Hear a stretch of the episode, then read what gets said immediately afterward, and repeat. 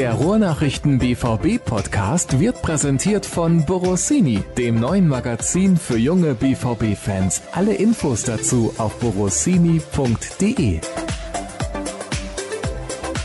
Jürgen, ich muss zugeben, ich bin etwas empört. Über was, Sascha? Ich bin empört über die Entscheidung der UEFA. Ich weiß nicht, die Hörer werden es vielleicht schon mitbekommen haben. Die UEFA hat das Verfahren gegen die Fans von Atalanta eingestellt. Damals gab es rassistische, ich habe damals gesagt Schmähgesänge und dann haben sich einige drüber beschwert gegen Michi Batshuayi. Du bist damals ja auch im Stadion gewesen und damit übrigens hallo und herzlich willkommen zur Episode 90 des BVB Podcasts der Ruhrnachrichten. Ich bin entsetzt. Ich kann sowas nicht nachvollziehen. Es gibt diese große Kampagne seit vielen, vielen Jahren Say No to Racism von der UEFA.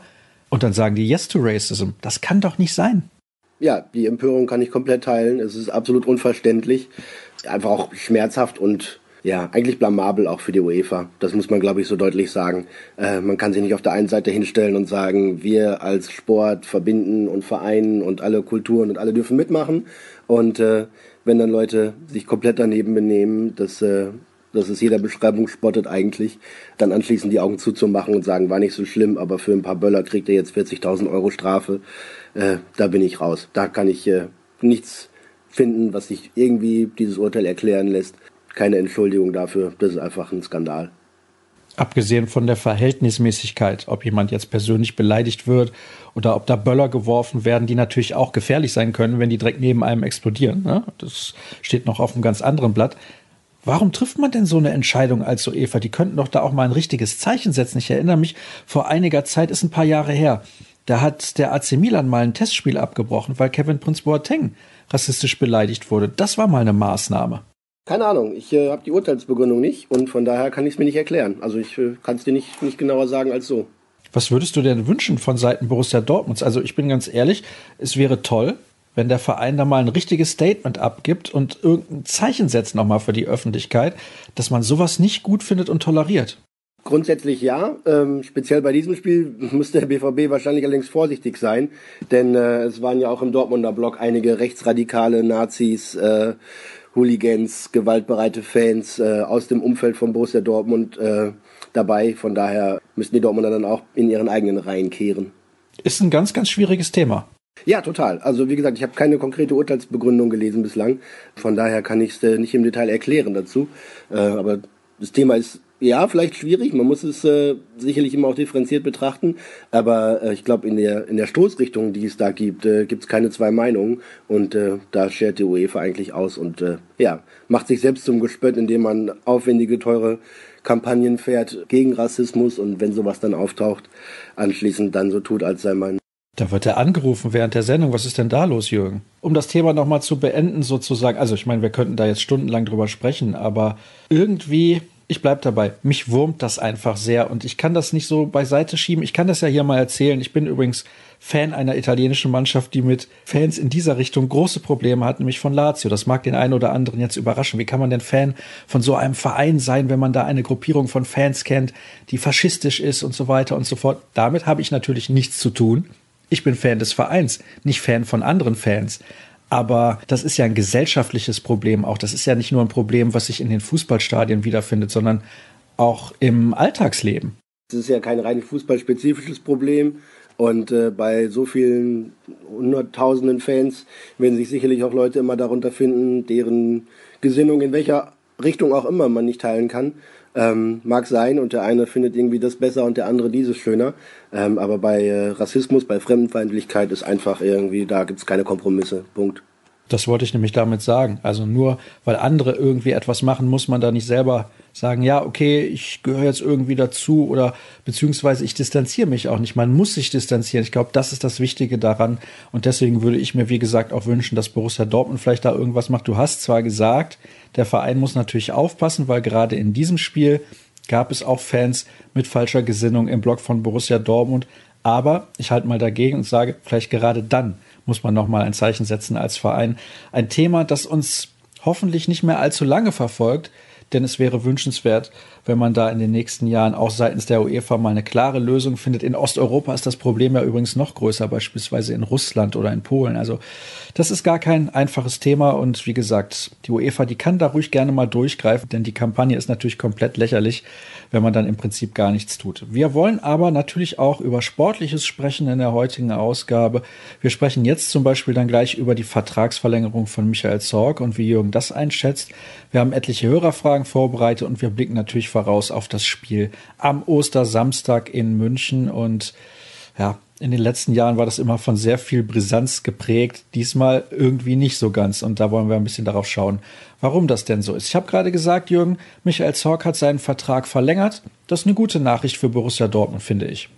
Das ist eine gute Nachricht von Borussia Dortmund zumindest. Ähm, ich denke auch für Borussia Dortmund, ja. Das war ja absehbar und äh, jetzt auch keine, kein Geheimnis mehr quasi, dass nach äh, Hans-Joachim Watzke und Carsten Kramer auch Michael Zorg seinen Vertrag äh, verlängern wird und noch länger bleiben soll.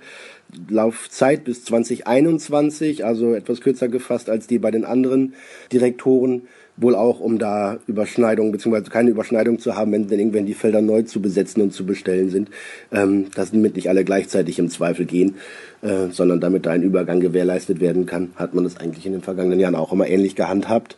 Ja, für Borussia Dortmund eine gute Nachricht, weil Michael Zorg einfach diesen Verein verkörpert, glaube ich, wie kaum ein zweiter. 20 Jahre Spieler, jetzt in der 20. Saison als Sportdirektor oder Manager an Bord und äh, ja, er kennt Borussia in- und auswendig und ist äh, sicherlich einer der, einer der führenden Köpfe in den vergangenen Jahren immer gewesen. Die Erfolge sprechen für ihn und für seine Arbeit. Ähm, er hat sicherlich einen wesentlichen Teil dazu beigetragen, dass Borussia Dortmund heute dasteht, wo es steht. Hat sich aber auch jetzt gerade in der aktuellen Saison natürlich einiges an Kritik anhören müssen. Ähm, teilweise gerechtfertigt, teilweise nicht aber zum Teil auch also mittlerweile auch einige Fehler ja selber benannt. Ähm, zum Beispiel, dass der Kader nicht so ausgewogen ist, wie man es eigentlich äh, hätte anstellen müssen, dass vielleicht ein, zwei Spielerpositionen ähm, nicht optimal besetzt sind äh, ja, dass man bei Peter Bosch vielleicht äh, daneben gelegen hat, ihn zu verpflichten und sich da vielleicht nicht äh, mit genug Sorgfalt und Vorbereitung darum gekümmert hat. Da sind so ein paar Punkte, die natürlich in Kritik aufgekommen sind, die aber auch in der Vereinsführung ähnlich gesehen werden und von daher ja, hat Zorg relativ deutlich, wie ich fand, in seinem äh, offiziellen Statement dazu auch gesagt, dass er äh, den Verein wieder in ruhigeres Fahrwasser bringen will und zu einem sicheren Kandidaten für die Champions League. Von daher ist mit ein bisschen Einsicht, dass diese Saison halt nicht so rund läuft, wie sie sollte und wie man es gerne hätte, äh, ja, die größte Triebfeder dazu ist, nochmal besser zu machen. Und ja, Fleiß und Ehrgeiz und Wille und, und Leidenschaft für den BVB sind sicherlich auch Punkte, die Michael Zorg auszeichnen, neben seiner Seriosität, seiner soliden Arbeit, neben dem, was er im Jugendbereich mit Lars Ricken aufgebaut hat, was er, was der Club im Scouting aufgebaut hat und äh, ja, wie er immer wieder tolle Talente findet, zum BVB bringt und vom, vom Club überzeugt und große Spieler rausbringt damit und wie er ja, einfach auch äh, das BVB-Thema für sich weiterspielt, wie er von der BVB-Familie redet, wenn er mit Spielern redet. Und ich glaube, so ähnlich empfindet er das auch tatsächlich. Von daher ist äh, ja jedes Jahr mit Michael Zorg eigentlich auch ein gutes Jahr für Borussia Dortmund. Er verkörpert, das hast du gerade gesagt, den Verein wie eigentlich kein zweiter, hat ewig bei Borussia Dortmund gespielt, als Spieler große Erfolge gefeiert, jetzt auch als Sportdirektor viele große Erfolge gefeiert, unter anderem, das fing ja an mit der Meisterschaft damals 2002 und danach gab es auch Phasen, in denen es wirklich viele Jahre nicht lief. Ich erinnere an die Zeit beispielsweise mit, also es war schon davor, mit Udo Lattek und Matthias Sammer als Trainer, dann hinterher die Phase, wo es so viele Trainer gab, Bert van Marwijk beispielsweise, Thomas Doll und so weiter. Das lief alles nicht so, wie man sich das eigentlich vorgestellt hat, bis dann irgendwann Jürgen Klopp kam. Da funktionierte eigentlich alles mehr oder weniger. Und jetzt gibt's wieder so eine kleine Krise. Ich wollte eigentlich fragen, aber du hast mir die Antwort so ein klein bisschen vorweggenommen. Ach Menno, tut mir wie leid. Sehr, ja, das tut mir auch leid, ehrlich gesagt. Jetzt muss ich nämlich gucken, wie ich meine Fragen noch formuliere. Aber du hast eben gesagt, ja, man kann ihn auch kritisieren für das, was in dieser Saison so im Kader zur Verfügung steht. Den hat er natürlich zusammengestellt, auch mit Trainern zusammen, die in der Vergangenheit dann hier gearbeitet haben. Beispielsweise erstmal Jürgen Klopp und dann Thomas Doll. Ein paar Spieler aus der Klopp-Ära sind ja noch übrig geblieben. Thomas Doll sage ich schon, Thomas Tuchel meine ich natürlich. Und es wird ja immer schwieriger für ihn. Da haben wir in den letzten Wochen und Monaten hier im Podcast auch drüber gesprochen. Ist es ihm jetzt hoch anzurechnen, dass der Kader immer noch relativ viel Qualität hat? Oder dürfen wir auch richtig kritisch sein und sagen, er hat in dieser Saison oder im letzten Sommer besser gesagt schon einige Fehler gemacht. Hm, ja, vielleicht auch im Sommer davor. Ja, es wird immer schwieriger, weil natürlich äh, der Wettbewerb und das Rennen um die besten Spieler immer enger wird, ne, weil da viel mehr Leute mitmischen. Borussia Dortmunds äh, Scouting-Modell äh, ist viel beachtet, aber auch gern kopiert natürlich. Wenn man sieht, was, was äh, von der britischen Insel ans, in Scouting investiert wird, wie viele Leute da rumrennen, um eben die besten Spieler früh zu sichten und äh, zu Clubs zu locken in England, dann hat man es da immer, immer schwerer, keine Frage, denn die machen nicht mehr alles so doof wie früher, auch die Briten nicht mehr. Es ist natürlich auch in Deutschland schwierig, weil klar, die besten Spieler immer irgendwann früher oder später mal gerne zum FC Bayern wollen, um eine gewisse Titelgarantie zu haben. Es gibt noch mit RB Leipzig zum Beispiel auch einen, einen Konkurrenten. Ich erinnere an das äh, fast Wettbieten um Maximilian Philipp vor dieser Saison, als RB an dem Spieler dran war, der BVB sich dann aber mehr bemüht und auch durchgesetzt hat. Das ist sicherlich so. Und der BVB hat natürlich, äh, ja, ich will es gar nicht auf diesen Sommer beziehen, sondern auch mit dem davor, bei ein paar Transfers sich mehr erhofft. Wenn ich die Namen André Schürle, Mario Götze nenne, dann sind es sicherlich Spieler, die mit äh, hohen Ansprüchen und hohen Erwartungen nach Dortmund gekommen sind, die sie aber bislang nicht so wirklich erfüllen konnten. Und von daher klingt der Kader vielleicht manchmal ein bisschen besser von den Namen her, als er tatsächlich auf dem Platz dann ist. Und vielleicht hat es da die eine oder andere Fehleinschätzung gegeben. Bei Ömer Toprak zum Beispiel hat man es ja auch schon vorgeworfen, wie kann man den denn holen? Mittlerweile besticht er eigentlich durch eine relativ solide bis gute Form und äh, bringt viel Sicherheit hinten rein. Von daher, äh, ja, war auch nicht alles falsch, was man da ihm angelastet hat. Fehler, also weiß nicht, was, was wären Fehler in deinen Augen, sag mal. Ja, Fehler war, glaube ich, so viel auszugeben, beispielsweise damals für André Schürrle. Ich weiß nicht, inwiefern man damals auch schon, als man ihn verpflichtet hat, so Thomas Tuchel extrem nachgegeben hat. Das war ja ein absoluter Wunschspieler von Thomas Tuchel. Und wenn man damals schon so ahnen konnte, dass es zwischen ihm und der Vereinsführung nicht so funktioniert, hätte man ihm diesen Wunsch nicht erfüllen dürfen. Also das sehe ich so ein bisschen als ein Problem, dass damals so viel ausgegeben wurde für Schürle in Bezug auch auf den Trainer. Und wenn man sich die Vita von Schürle mal ansieht, dann ist das kein schlechter Spieler, aber definitiv nicht dieses Geld wert. Ich glaube, da hat man sich auf jeden Fall vertan. Sebastian Rode ist lange verletzt, ist aber trotzdem meiner Meinung nach kein Spieler, der einer Mannschaft wie Borussia Dortmund weiterhilft. Sicherlich gut für eine Mannschaft auf den Plätzen fünf bis zehn, aber nicht darüber. Das ist auch so ein Einkauf. Hm. Und dann hat man lange verlängert mit Schmelzer und mit Shahin. Ich glaube, da hätte man sich nochmal Gedanken machen müssen, wann können wir denn diesen Umbruch einleiten und uns endgültig von allen Spielern trennen aus der Ära Klopp, damit da richtig frischer Wind ist. Ich glaube, da haben sie sich auch ein paar Probleme geschaffen, die sie sich nicht hätten schaffen müssen. Ich weiß nicht, wie du das siehst. Ja, bei Schöler habe ich, hab ich ja gerade schon angesprochen. Ne? Na klar, zu teuer und auch die, die Umstände waren sicherlich nicht glücklich und nicht die besten für die Wahl eines Spielers. Keine Frage. Bei ähm, Schmelzer Scheiden, ja, gut, aber du brauchst natürlich noch ein, zwei Leute, die, äh, die für den Club stehen und die ein bisschen ein Gesicht nach außen tragen. Wenn du den Schmelzer einmal zum Kapitän machst, dann kannst du ihm ja nicht ein Jahr später sagen, äh, auf Wiedersehen, äh, wir brauchen dich nicht oder wir suchen jetzt jemanden Jüngeren und Besseren. Du brauchst natürlich auch immer noch ein bisschen Korsett und dass die Spieler die lange da sind, dann auch schon eben unter Jürgen Klopp gespielt haben, liegt natürlich in der Natur der Sache, weil sie eben lange da sind ähm, und nicht, weil sie unter Jürgen Klopp gespielt haben. Von daher, ja, da braucht man schon irgendwie so ein bisschen zentrale Figuren, Persönlichkeiten, die, die auch intern hohe Wertschätzung genießen, wie auch ein Lukas Piszek zum Beispiel, der ja jetzt auch nochmal um ein Jahr verlängert hat. Da würde ich nicht ganz mit dem mitgehen. Bei Sebastian Rode, der war aber vorher nie so wirklich nicht lange verletzt. Ne? Also da gab es keine große Verletzungshistorie bei dem jungen äh, Erik Durm. Also muss man ja auch sagen, ne? Der hat jetzt noch ein Jahr Vertrag, ja genau. Kann man natürlich auch. Der hat in den Saisons vorher 30, 20, 20 Spiele gemacht. Wenn der mal ein ganzes Jahr gesund und fit gewesen wäre, wäre er sicherlich auch äh, zum Einsatz gekommen und das nicht zu selten, glaube ich. Ähm, da sind natürlich so Dauerverletzungen auch schwierig.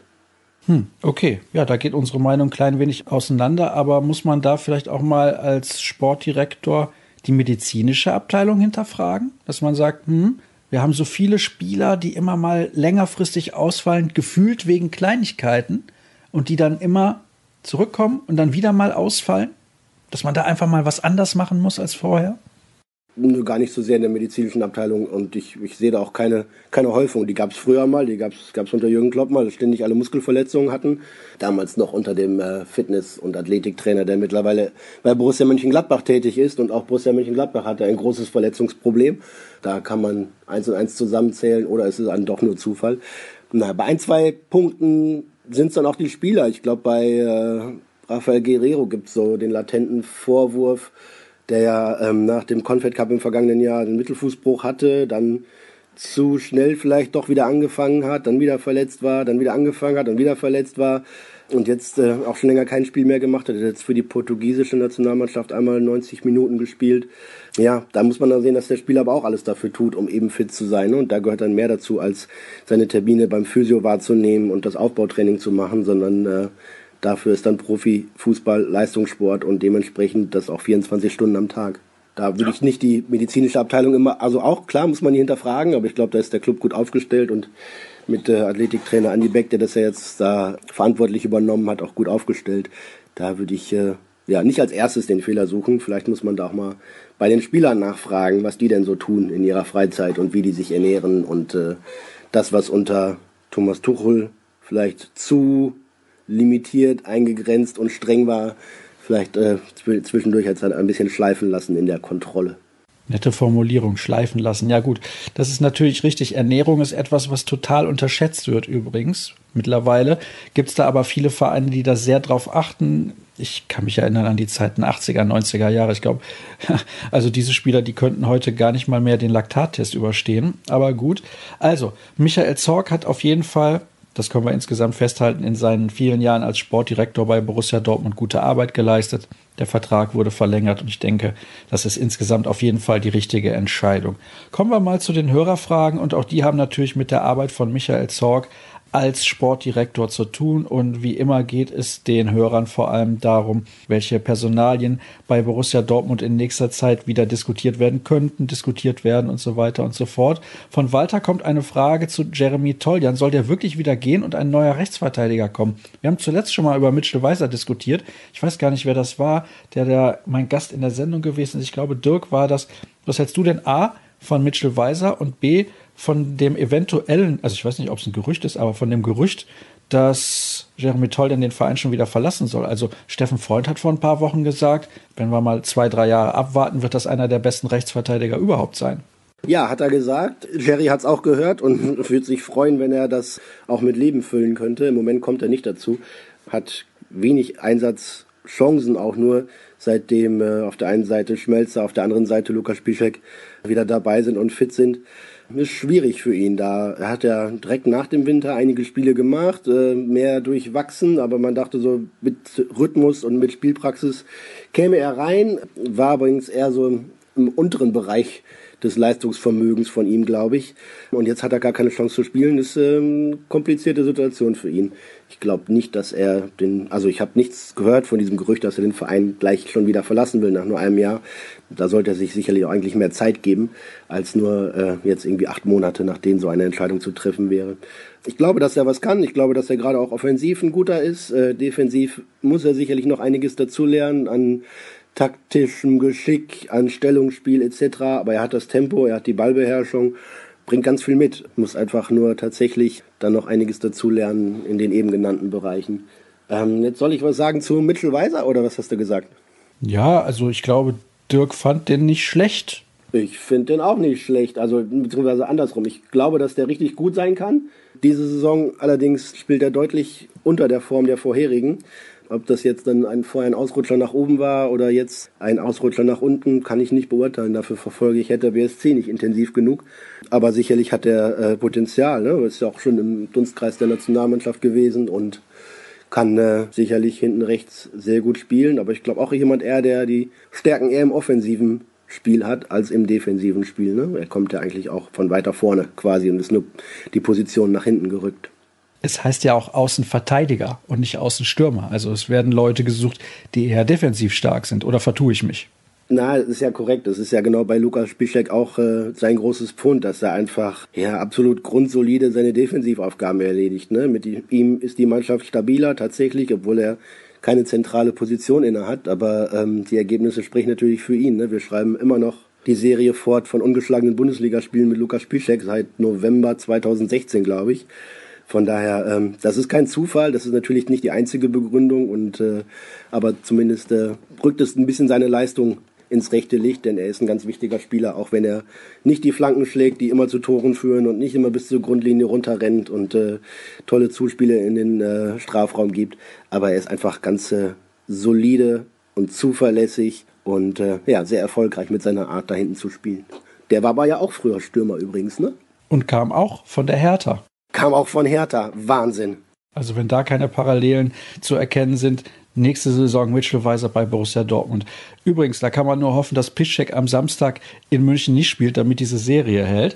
Ich habe eine Frage, die kommt von Andreas und Pierre. Also der Inhalt der Frage ist im Prinzip der gleiche, deswegen lese ich mal gerade die von Andreas vor. Traut man sich beim BVB im Sommer die Spieler abzugeben, die bei Watzke einen Stein im Brett haben? Denke vor allem an Schmelzer und Schein, die dem BVB nicht mehr weiterhelfen. Ach, genau die beiden Namen habe ich eben angesprochen. Ja, bei Nuri Schein ist es tatsächlich ja so, dass er offensichtlich weit weg ist von der, von der Startelf. Unter Stöger kommt er gar nicht zurecht. Ja, aber was will er denn machen? Ich glaube, Nuri wohnt ja unweit von Dortmund und ist da ganz fest verwurzelt mit Familie und familiärem Umfeld und äh, seiner Co-Trainer-Tätigkeit. Ja, also ich glaube, der, der möchte jetzt nicht irgendwie woanders noch groß hinwechseln, glaube ich. Ich kann mir nicht vorstellen, dass der nochmal irgendwie für ein Jahr in die Türkei geht, um da zu spielen oder sowas. Vielleicht irre ich mich, aber ich kann es mir gerade schwer vorstellen. Ähm, sicher ist aber natürlich auch, dass er gerade so weit weg ist von der Startelf, dass er sich natürlich auch Gedanken machen muss, wie das denn weitergehen soll in der kommenden Saison. Intern gehört Nuri Schein zur eben schon zitierten BVB-Familie dazu und von daher wird man ihm, äh, ja, wird man ihn nicht vor die Tür setzen, wenn er vielleicht einen, einen Wunsch hat, nochmal was auszuprobieren dann äh, wird man sich das sicherlich auch anhören und mit ihm darüber sprechen. Bei Marcel Schmelzer glaube ich nicht. Und ohne es jetzt auf diese beiden äh, User zu münzen, ich äh, kann auch ganz ehrlich gesagt dieses permanente Schmelzer-Bashing nicht verstehen. Es gibt Gründe und Argumente, ihn zu kritisieren für manche Leistungen, dafür, dass er ständig vor die Kameras gezerrt wird, weil er als Kapitän nun mal sprechen muss, wenn die anderen sich drücken. Dafür kann er nichts. Aber mir geht das ehrlich gesagt auf den Keks, immer auf den Jungen draufzuhauen. Nicht, weil ich besonders eng bin mit ihm oder weil ich ihn großartig finde. Ich finde, das muss man differenzieren und auch tatsächlich offen so sagen. Kritisch kann man das sehen, was er da spielt manchmal. Aber man kann auch vieles Positive sehen, was er spielt. Ne?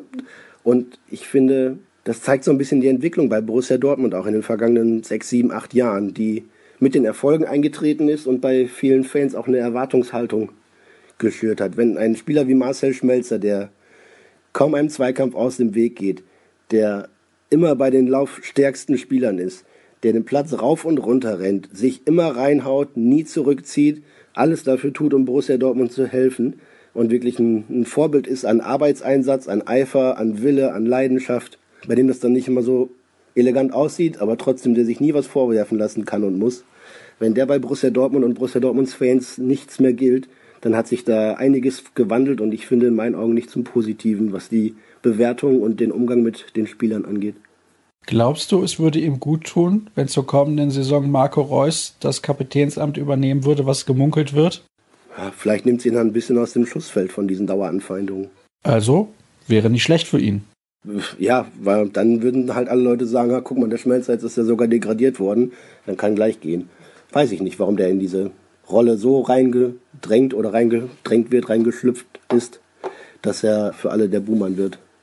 Die Frage von Pierre haben wir somit beantwortet und von Andreas Pierre hat aber noch eine zweite. Wie kann der BVB an einem neuen Kader arbeiten, wenn dabei doch der neue Trainer involviert sein müsste? Spricht das nicht für Stöger, da dieser ja bereits jetzt in alle Transferentscheidungen integriert sein sollte? Mm, ja, Peter Stöger wird sicherlich zu einzelnen Spielern, die auftauchen und mit denen sich Borussia Dortmund beschäftigt, auch befragt. Er wird auch, ist auch dazu befragt worden und wird das weiterhin, ähm, wo er Schwachstellen im Kader sieht, wo er Verbesserungsmöglichkeiten sieht, welche Spieler es vielleicht noch fehlen in der Mannschaft. Das hat er relativ deutlich auch selber benannt. Von daher ist er sicherlich da involviert. Aber Borussia Dortmund wird auch nicht den Fehler machen und einzelne Spieler nur wegen eines Trainers holen, den man gerade da hat, sondern der Club muss, und das äh, sind wir wieder bei dem, was man äh, in dieser Saison ein bisschen über Michael Zorg bzw. den Kader sagen kann, äh, muss seine eigene Identität natürlich wahren und die Spieler, dazu holen, dass sie zum Club passen, zum Fußball, der beim Club gespielt wird und äh, das über Trainer hinweg, also über einzelne Personen hinweg. Die äh, Zusammenstellung muss dann einfach so passen, dass die Mannschaft Borussia Dortmund Fußball spielen kann, offensiv, leidenschaftlich, schön anzuschauen, mit Tempo, mit Torgefahr und mit äh, einfach schönen Offensivfußball. Da darf es dann keine Rolle spielen, wer gerade irgendwie der Trainer ist und ob der diesen oder jenen Spieler haben möchte. Entweder passt er dazu oder er passt nicht dazu. Ja, also die Fragen gibt es dann noch in diese Richtung, wie das denn ist, wer über die Transfers nun entscheidet, machen das nur Zorg und Watzke derzeit, weil früher waren die Trainer ja auch wirklich involviert. Wie gesagt, der Stöger ist da auch involviert, ne? Der, der darf da schon sein Wörtchen zu sagen, aber man kann natürlich nicht die Entscheidung über einen Spieler allein vom aktuellen Trainer abhängig machen. Denn im Zweifel ist der Spieler deutlich länger da als der Trainer. Markus hat zwei interessante Fragen. Zum einen betrifft es das Training von Peter Stöger. Wie sieht das denn aus im Vergleich zu den Vorgängen? Ich weiß, ihr könnt nicht viele Trainingseinheiten sehen, aber es gab wohl einen Artikel in der Süddeutschen Zeitung, wahrscheinlich meint er die Ruhrnachrichten, aber er hat Süddeutsche Zeitung geschrieben, wo erwähnt wurde, dass jetzt nicht mehr so akribisch das Passspiel trainiert wird.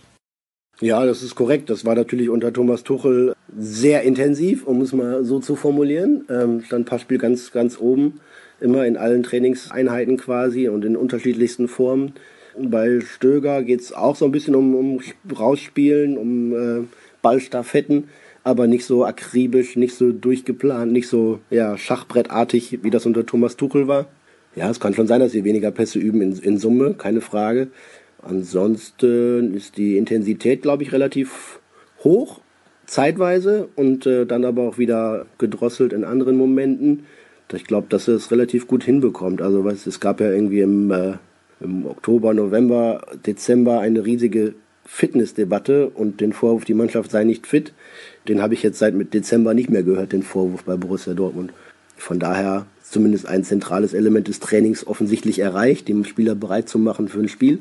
Das Problem nur, ich weiß nicht, wie man das im Training einüben soll, ist, dass äh, ja, die Mannschaft nicht in der Lage ist, über mehr als 30 oder 45 Minuten den Fußball zu spielen, den sie selbst auch von sich erwartet und den alle gerne sehen würden in Dortmund. Es wäre ja schon mal interessant zu sehen, was Stöger mit einer Mannschaft macht, die ja nach einer kompletten Sommervorbereitung mit in die Saison nimmt und wo er auch dann Teile des Kaders selber zusammengestellt hat. Aber wir werden sehen, ob es dazu kommt. Markus hat, wie gesagt, noch eine weitere Frage. Wie oder mit wem wurden die sportlichen Kompetenzen von Misslintat ersetzt? Übernimmt Markus Pilawa die meisten Aufgaben oder wie sieht das jetzt genau aus? Ja, genau. Bis zu seinem Abschied haben Misslintat und Zorg das gesamte Thema Scouting, Sichtung, Entwicklung quasi aufgeschrieben, notiert, anwendbar gemacht und äh, dann äh, mit Markus Pilawa den intern neu besetzt, die, die Führung dazu quasi. Und entsprechend äh, läuft es so, wie es damals funktioniert hat und dann eben einmal auch festgezurrt worden ist, genauso weiter. Mhm. Dann haben wir noch eine letzte Hörerfrage, die kommt von Maxim. Saft, Bier oder Wein nach dem Sieg gegen München? Saft, Bier oder Wein? Ähm, für mich Bier, weil ich nach dem Spiel zum Osterfeuer gehe. Saft kann man machen. Wein, ja, Wein, Wein und Fußball passt nicht immer so gut zusammen, finde ich. Also Bier. Ja, wir sind ja keine, keine VIPs. Also möchten wir auch gar nicht sein, oder? Ja, aber weiß nicht, also ich trinke, wenn ich Fußball schaue und nicht arbeite, was ja selten vorkommt, trinke ich aber lieber ein Bier beim Fußballschauen als ein Glas Wein. Also definitiv trinke ich dabei kein Glas Wein, so viel kann ich sagen. Vielleicht, wenn eine Mannschaft aus der Liga A gegen eine Mannschaft aus der Serie A im Europapokal spielt, da würde das ja noch gut passen. Ja, dieses Spiel in München übrigens. Ich habe es am Anfang der Sendung gesagt. Das war jahrelang sehr brisant. Und man hat sich gefreut auf dieses Spiel, weil das ja auch das Spiel der mit Abstand besten Mannschaften in Deutschland war sportlich eigentlich mehr oder weniger auf Augenhöhe, auch wenn die Bayern immer ein klein bisschen drüber waren. Aber es gab mal eine Zeit, wo Dortmund die Bayern ständig geärgert hat. Natürlich in den Jahren 2010 bis 2013, aber auch danach noch im DFB-Pokal beispielsweise.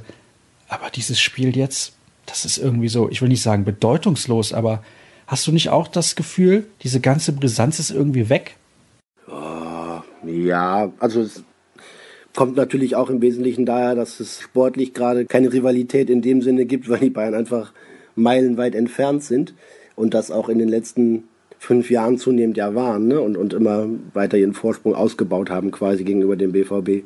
Ja, aber ich glaube, also es ist schon immer noch so, dass die, dass die Bayern den BVB mit am ernstesten auch wenn es dieses Wort nicht gibt, nehmen. Die Dortmunder beschreiben das immer so. Wenn wir da rausgehen ins Stadion ne, und die im Kabinengang sind, dann lassen uns die Münchner schon noch spüren, dass die da keinen Zentimeter Platz abgeben. Und so haben sie ja zuletzt auch mehrfach gespielt.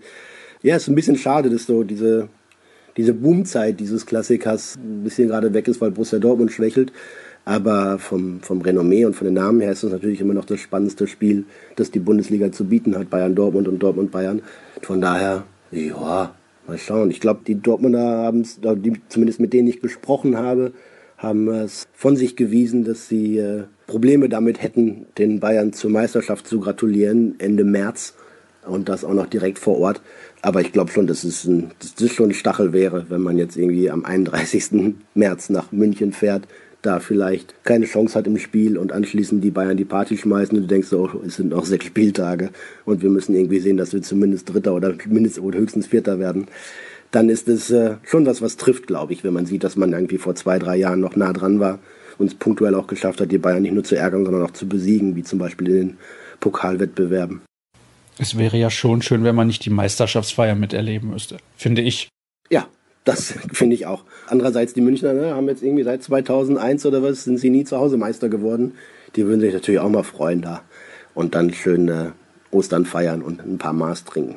Darauf können wir hier beim BVB-Podcast absolut keine Rücksicht nehmen. Übrigens, was die Personalien angeht, Marco Reus, das hat Peter Stöger in der Pressekonferenz gesagt, ist sehr wahrscheinlich keine Option für das Spiel. Und ich bin ganz ehrlich, lieber in dem Spiel nicht einsetzen und dafür in allen anderen, die in dieser Saison noch übrig sind. Jürgen, ja, meinst du? Meinst du? Meinst du? Meinst du? Natürlich, absolut. Na, also wenn, wenn das die Alternative ist, dieses Spiel oder kein anderes mehr, dann ja.